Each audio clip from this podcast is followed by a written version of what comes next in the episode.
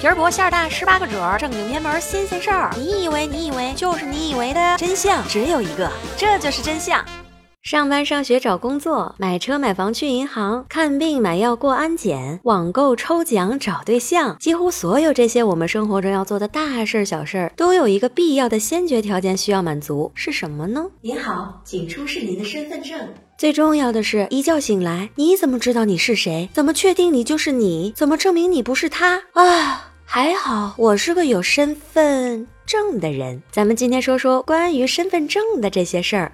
身份证其实很年轻，只有区区三十多岁。在还没有身份证以前，想要干啥，基本上都得用户口本和介绍信。咱们一家人只有一个户口本，还只能是在当地使用。介绍信什么的不仅麻烦，还容易被伪造。所以为了既方便群众办事，又方便相关部门办事，就开始考虑制定由国家统一颁发的具有法律效力的证件。这就有了咱们的身份证啦。一九八四年，国务院出台了《中华人民共和国身份证试行条例》，之后肯定就要在咱们的首都北京最先开始试行啦。一九九八四年八月三十一日，北京东城区一位具有广泛社会影响力的中国歌剧舞剧院女高音单秀荣成为中国第一个领到身份证的人，还因此被称为中国第一公民。后来，她的身份证还捐赠给了中国警察博物馆呢。又过了两年，到了一九八六年，我国便开始实行居民身份证制度了。看看身份证上，除了姓名、照片和地址等等信息外，那一串长长的数字，其实就是最重要的确定我们信息的身份代码。那么多数字到底是啥意思呢？我们就来看看这些数字的构成吧。现在咱们用的身份证上一共有十八位数字，前十七位是数字本体码，最后一位是校验码，而前十七位中又分为三层，分别是地址码、出生日期码。